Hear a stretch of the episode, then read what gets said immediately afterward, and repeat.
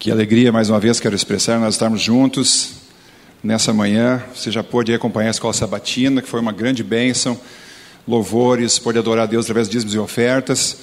E agora nós vamos para um momento muito especial, um momento de estudo da palavra de Deus. E como sempre faço quando nós estamos juntos aqui, não vai ser diferente hoje, eu quero te convidar para abrir a, a sua Bíblia em Lucas capítulo 10, por favor. Abra sua Bíblia no seu celular. Lucas capítulo 10. E você encontrando, nós vamos fazer uma oração pedindo a iluminação de Deus nesse momento para o estudo da palavra dele. Ok? Feche os olhos comigo, por favor. Senhor, mais uma vez nós suplicamos discernimento, iluminação para o estudo da tua palavra e que nada venha acontecer que possa impedir ou atrapalhar esse momento de reflexão, de te ouvirmos, pois nós pedimos e agradecemos em nome de Jesus. Amém. Amém. Muito bem, eu mencionava que o nosso grupo de pessoas acompanhando aumentou, agora no momento do culto, que nós tínhamos algumas unidades aqui da igreja fazendo eh, a escola sabatina eh, usando o Zoom, e agora eles se conectaram a nós aqui a partir do culto, no momento do culto, e sejam bem-vindos, é muito bom estar falando para vocês. Dentro de todo esse momento que nós estamos vivendo, eu quero começar a mensagem dessa manhã. Você fica com a Bíblia aberta em Lucas 10, nós vamos chegar lá no texto que é apresentado ali.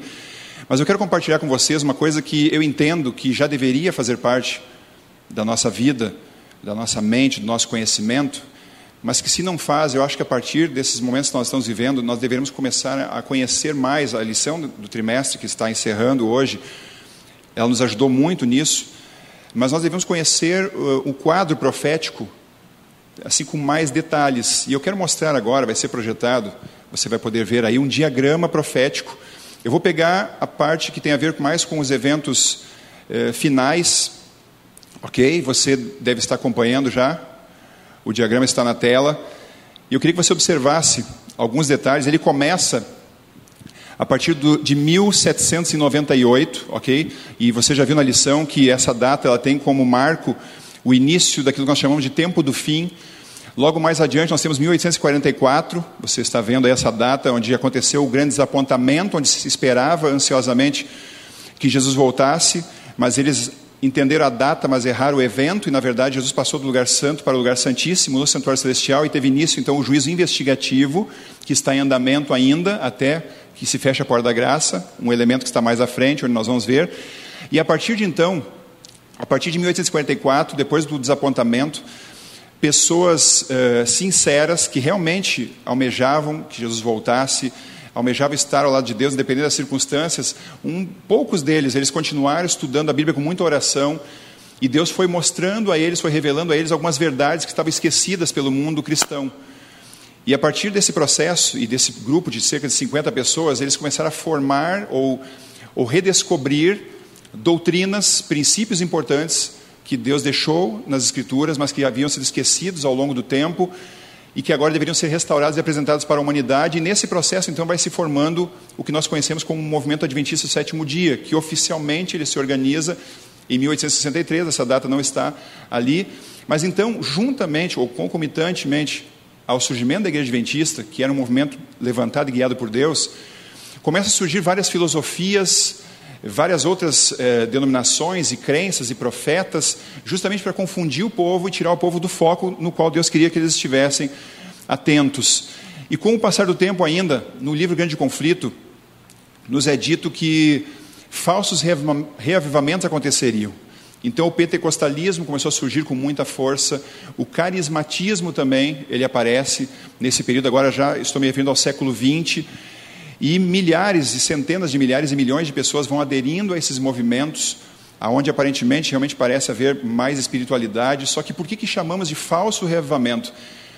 É porque esses reavivamentos eles estavam mais ligados ou baseados ou estruturados em cima do sentimento e nas, na busca por coisas desse mundo ou materiais do que propriamente dito numa busca de experiência com a palavra de Deus e de um preparo para a eternidade.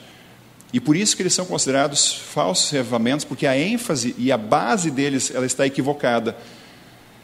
E na sequência você vai ver que no diagrama nós temos agora algo que tem a ver com os nossos dias, ok? Já vem acontecendo há alguns anos, vem numa crescente, e você vai ver ali abaixo da linha mais escura, você vai ver ecumenismo em duas etapas. Você pode encontrar mais informações sobre isso no livro Testemunhos Seletos, que está ali, volume 2, página 151, onde nós temos duas etapas do ecumenismo. Aqui nós mais conhecemos, vamos dizer assim, a primeira parte, você pode ver bem no rodapé do, da imagem que você tem, o protestantismo se ligando ao romanismo e o espiritismo. Isso nós temos visto acontecer já há algum tempo e se fortalecendo e digamos que nós estejamos nessa etapa, indo para o final dela, talvez, aonde a segunda parte do ecumenismo, e aqui eu quero chamar a sua atenção, ela além do protestantismo, do romanismo e do espiritismo, ela vai ter a adesão dos Estados Unidos com toda a força.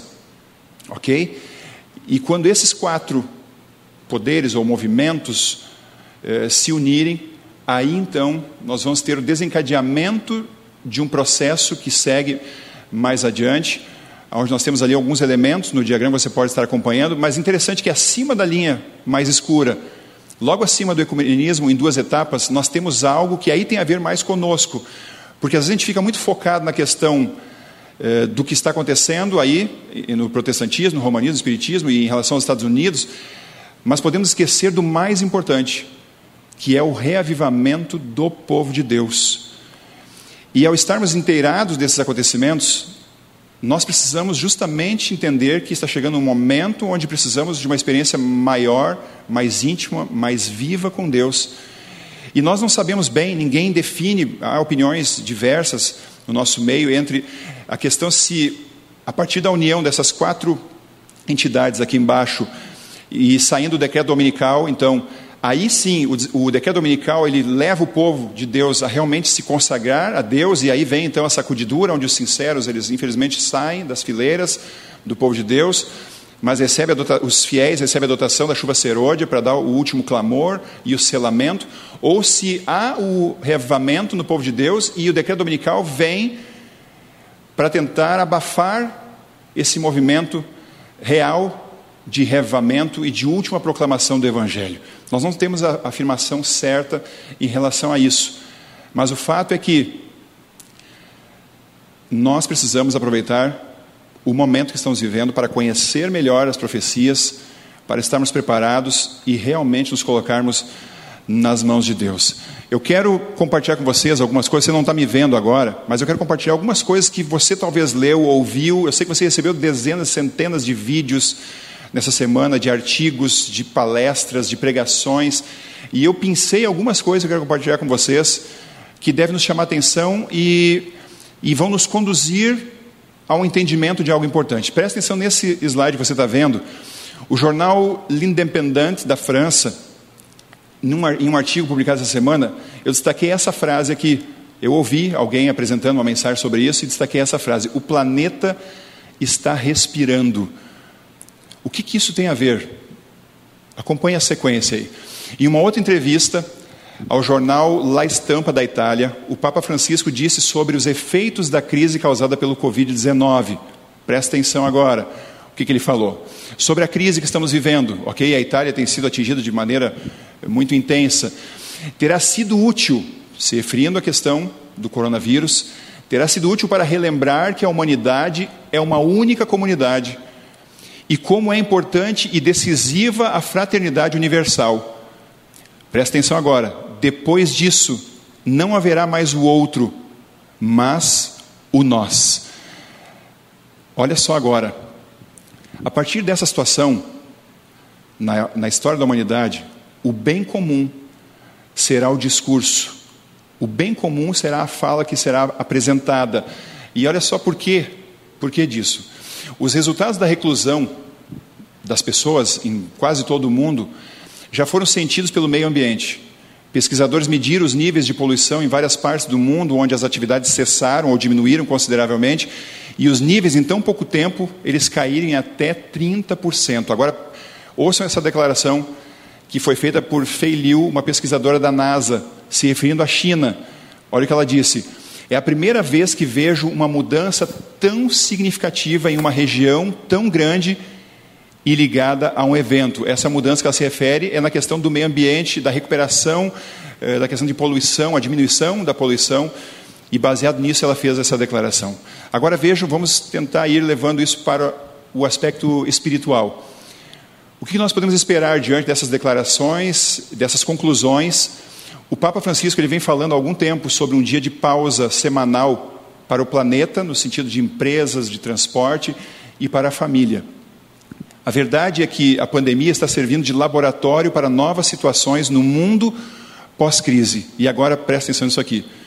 Em tempos assim, a liberdade é ameaçada em nome do bem maior. Perceberam como, em nome do bem maior, essa crise que estamos enfrentando, e para salvar o maior número de pessoas, os templos foram fechados com facilidade e como as pessoas se sujeitaram aos decretos. E eu destaquei aqui, a palavra decreto, ela está altamente em voga em nosso mundo atualmente. Se fala muito, saem muitos decretos, a cada dia estão saindo novos, e claro, pensando no bem maior, as pessoas quase sem resistência aderem a esses decretos. E você sabe, quando falamos em decreto, vem algo à sua mente importante e que nós devemos estar familiarizados. E agora então, nós vamos ao livro de Lucas no capítulo 10. Eu apresentei isso aqui para vocês, porque na sequência agora nós vamos nos contextualizar dentro disso. Não é sensacionalismo, são apenas a gente tá, vai captando as mensagens, vai vendo o andamento das coisas, naquilo que se enquadra dentro das profecias. Mas é muito importante nós estarmos ligados. Essa crise que estamos vivendo poderá ser algo que vai passar, a gente não sabe quanto, em algumas semanas, em alguns meses, mas ela também poderá ser o desencadeamento de um processo intensivo para o final que vai culminar com a volta de Jesus. O fato é que, se vai demorar ou não, é importante eu estar conectado com Deus, é importante eu entender qual é o meu papel como filho de Deus, como membro do povo dele nesse momento crucial da história que nós estamos vivendo. Você está com Lucas 10, você vai acompanhar comigo a partir do verso 38, por favor. Eu vou ler aqui e você vai acompanhando na sua Bíblia. Indo eles de caminho, entrou Jesus num povoado e certa mulher chamada Marta hospedou-o na sua casa. Tinha ela uma irmã chamada Maria, e esta quedava-se assentada aos pés do Senhor a ouvir-lhe os ensinamentos. Verso 40: Marta agitava-se de um lado para o outro, ocupada em muitos serviços. Então se aproximou de Jesus e disse: Senhor, não te importas de que minha irmã tenha deixado eu que eu fique a servir sozinha? Ordena-lhe, pois, que venha ajudar-me. Respondeu-lhe o Senhor: Marta, Marta, andas inquieta e te preocupas com muitas coisas. E o último verso: Entretanto, pouco é necessário, ou mesmo uma só coisa. Maria, pois, escolheu a boa parte, e esta não lhe será tirada. Deixa eu falar uma coisa para vocês. Você já sabe, você viu aí que o título da mensagem hoje é Marta ou Maria. Eu descobri que nessa situação eu tenho muito de Marta. Não sei se você chegou a essa conclusão também. Às vezes a gente pensa, a gente sempre tenta se enquadrar na melhor parte. E às vezes a gente pensa assim, não, eu, eu tenho mais a ver com Maria, porque eu tiro tempo para estudar a Bíblia, para orar.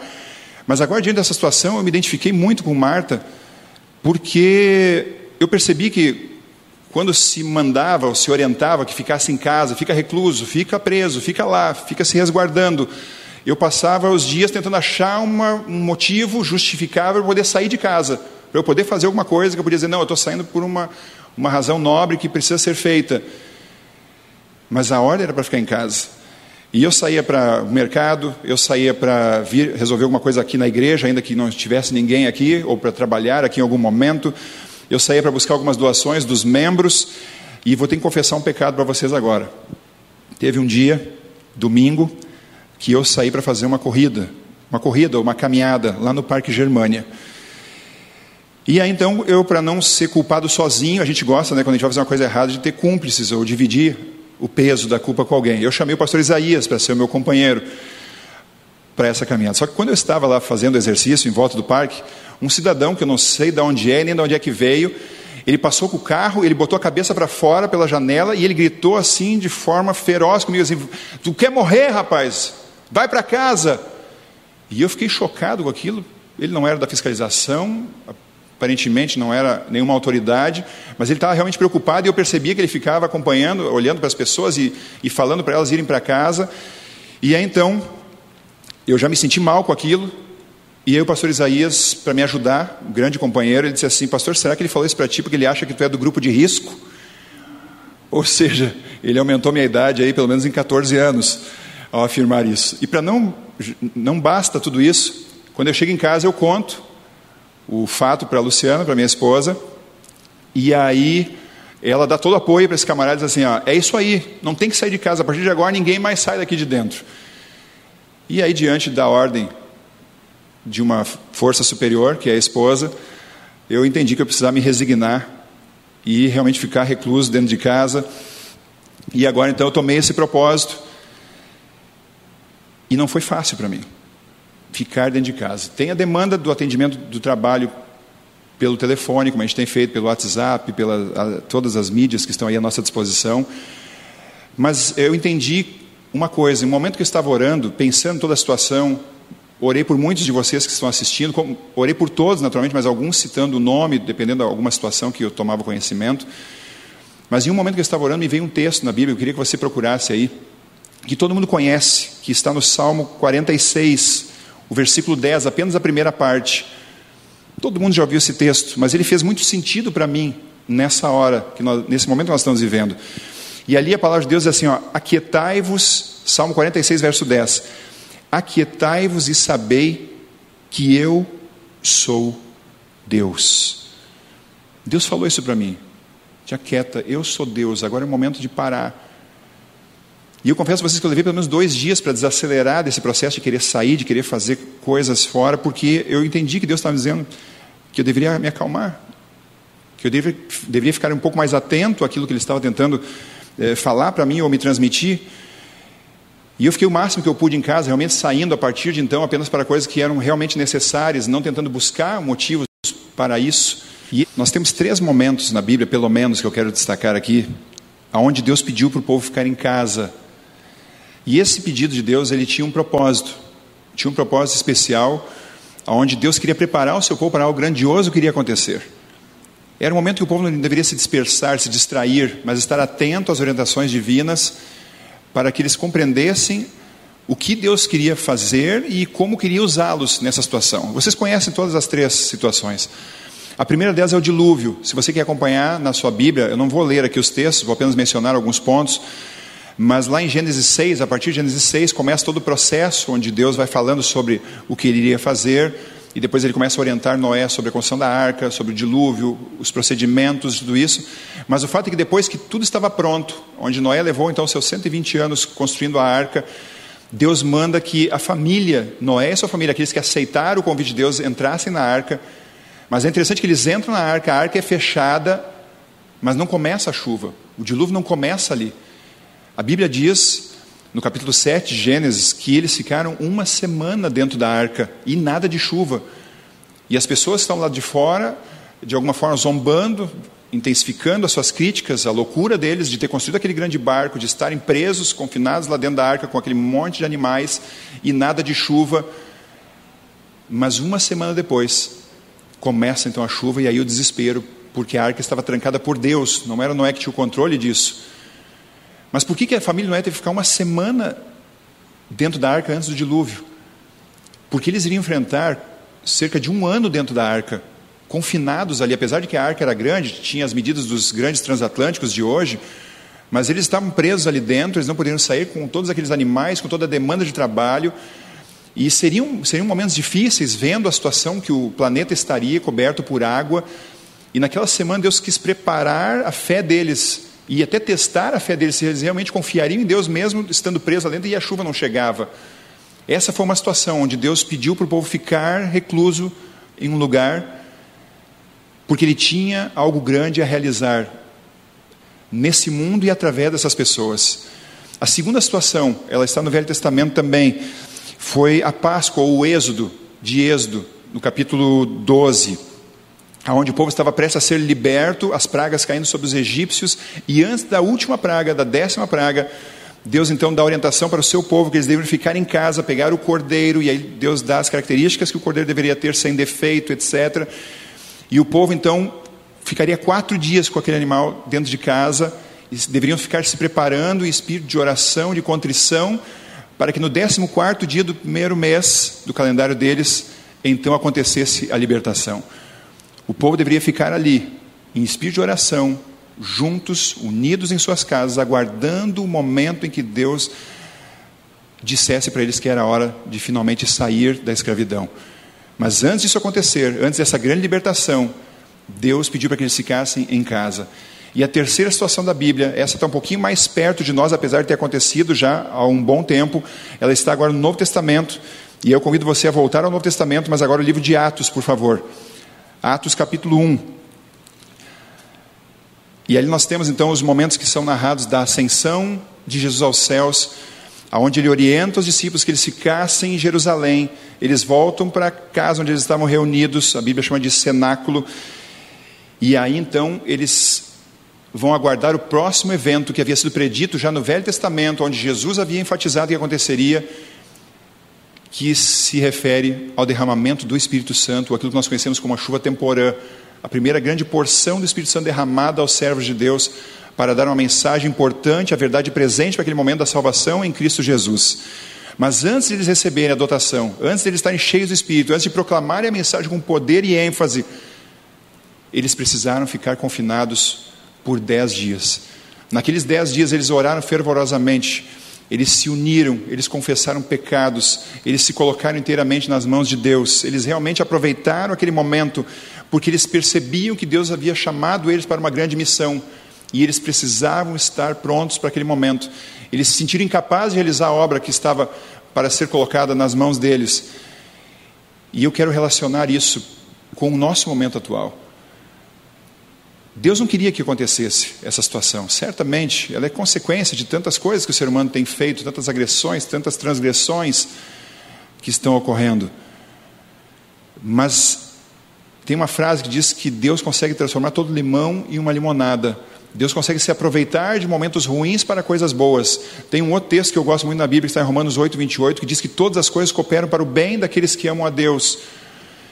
Portanto, esse momento onde, claro, você sente angústia como eu de ficar recluso só em casa, e a gente tenta buscar coisas para fazer, para o tempo passar, mas eu entendo que esse tempo, acima de qualquer coisa que nós estamos tendo de ficarmos mais resignados, deve ser um tempo para nós intensificarmos os nossos momentos de oração e de estudo da Bíblia. Chegou um tempo onde eu e você precisamos conhecer as Escrituras. Chegou um momento onde eu e você precisamos conhecer os, os eventos que estão para acontecer profeticamente falando. A gente vem numa crescente aí no estudo da lição da Escola Sabatina. Eu espero que você esteja acompanhando isso. Eu espero que você. Eu, eu quero passar esse diagrama que eu mostrei aqui na mensagem. Eu quero passar para que você tenha isso e possa estudar, e possa se inteirar, e possa buscar mais fontes de informação em relação ao que está pela frente, para que, independente dessa crise ser rápida ou não, eu e você, como povo de Deus, precisamos estar preparados para o que vai acontecer e Deus está esperando que isso aconteça nesse momento, que a gente não se disperse, que a gente não fique desatento, que a gente não fique preenchendo o nosso tempo com coisas que não são realmente essenciais nessa hora.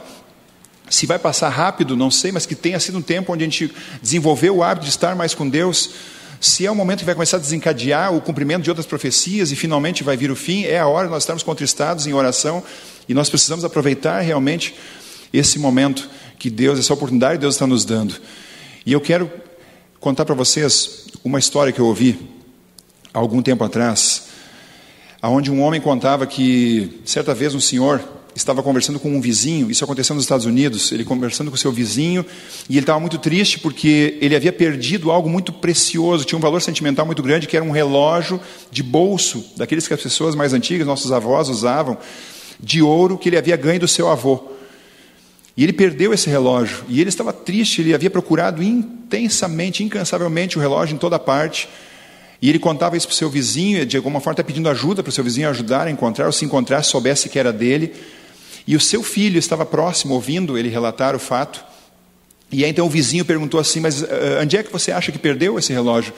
E aquele senhor disse assim: Bom, eu vim da casa de gelo há pouco e eu achei que tinha perdido lá, mas procurei lá e não achei. Casa de gelo era algo usado antigamente, quando não existiam as geladeiras, onde as barras de gelo então eram colocadas sobre é, a palha, para que não grudassem umas nas outras. E o menino ouvindo aquilo, então ele se dirigiu até a casa de gelo, ele fechou a porta, ele entrou, fechou a porta, e alguns poucos minutos depois ele sai da casa de gelo com o relógio na mão e chega para o seu pai: Pai, está aqui o seu relógio. O pai e o seu vizinho arregalam os olhos e pensam: puxa, mas como você conseguiu encontrar? Eu procurei tanto e não consegui nenhuma pista. O que, que você fez? E o menino disse assim: simplesmente eu fui para a casa de gelo, fechei a porta, deitei minha cabeça no chão e fiquei ouvindo o relógio. E pelo som dele eu consegui achar onde ele estava. Você entende a lição dessa história? Deus quer falar com a gente. Deus quer dar informações importantes, essenciais para o tempo que nós estamos vivendo. Mas para isso, Ele está nos dizendo: aquietai-vos e sabei que eu sou Deus. Para um pouco. Se acalma. Busca o silêncio. Ouça a minha voz. Porque eu quero te usar, eu quero te preparar, eu quero te salvar. Mas para isso eu preciso ficar atento àquilo que Deus está querendo me transmitir. E o meu apelo é que eu e você aproveitemos esse tempo que nós estamos vivendo para realmente intensificarmos a nossa comunhão com Deus, do estudo da Bíblia, da oração, estudar as profecias, de ter mais tempo para realmente estarmos em sintonia com Deus, para independente do que vai acontecer, a curto, médio ou longo prazo, nós estejamos preparados. E eu sempre lembro de uma situação do grande conflito, onde diz assim que somente os que forem diligentes estudantes das Escrituras não serão enganados nos últimos dias. Deus quer salvar a mim e a você. A condição é eu e você estarmos sintonizados com Ele, ligados a Ele, conectados com Ele e almejando a salvação eterna. Feche os olhos, vamos fazer a oração final. Senhor, temos a certeza que nesse momento a grande montanha que está diante de todos nós, essa pandemia, todos de alguma forma, por mais que confiemos em Ti, nos sentimos impotentes, inseguros. Mas conforme a música que ouvimos, essa montanha ou essa situação, ela tem nos feito sentir mais dependentes de Ti. Ou pelo menos eu tenho certeza que esse é o teu objetivo ao permitir que isso aconteça. E nessa hora, Senhor, nós precisamos ser mais Maria do que Marta. Nós precisamos estar mais aos teus pés do que fazendo coisas porque a tua palavra ela apresenta situações do passado para nos ensinar lições para o presente e para o futuro. E sempre que o Senhor permitiu que o teu povo ficasse recolhido em casa é porque algo iria acontecer. Algo significativo, algo grandioso que envolveria o teu povo, e temos a certeza que isso vai se repetir. Portanto, nos ajude, não é natural em nós pararmos. Vivemos em um mundo frenético, mas que o Senhor nos ajude a não deixarmos de fazer aquilo que é essencial para ser feito, mas que gastemos mais tempo nessa hora para estarmos em conexão contigo através do estudo da Bíblia e da oração. Cuida do teu povo, estenda a tua mão nesse momento a cada lar que está acompanhando essa mensagem, esse estudo, esse culto, essa adoração, e que os teus anjos estejam ali levando a tua proteção, a tua bênção, que o Senhor repreenda todo mal que possa estar permeando nossos lares mas que cada filho teu possa ter a certeza de que está resguardado pelo teu poder. Nós oramos agradecidos em nome de Jesus. Amém, Senhor. Amém.